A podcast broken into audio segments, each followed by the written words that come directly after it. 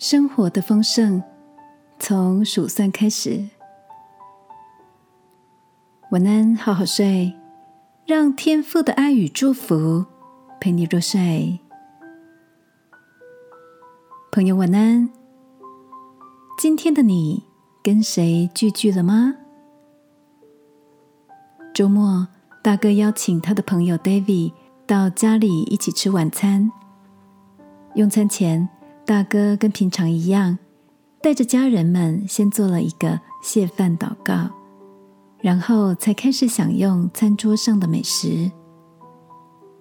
David 说，他到现在还是觉得自己很不会祷告，所以他每次要祷告的时候，就开始数算生活中值得感谢的人事物。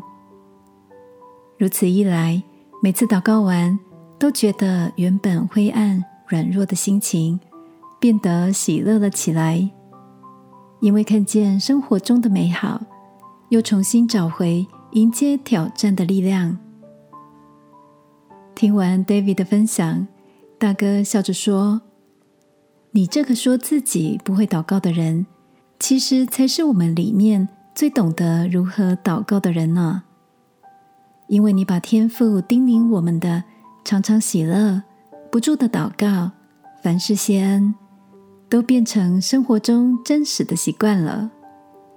难怪你总是笑口常开，恩典满满。听着这对哥俩好，你来我往的对答，其他人的脸上也忍不住浮现起心有戚戚的笑意。亲爱的，当你觉得软弱，或是不知道该如何开口向天父祷告的时候，记得像 David 一样，试着用心寻找、数算，在日常中点点滴滴的美好哦。这些隐藏在不起眼处的祝福，像是一个个等待被发现的礼物，都是天父为我们所赐下的丰盛哦。亲爱的天父，当我静下心来，发现每个微小的地方都有你恩手的扶持，谢谢你。奉耶稣基督的名祷告，阿门。晚安，好好睡。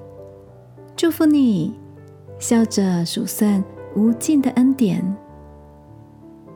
耶稣爱你。我也爱你。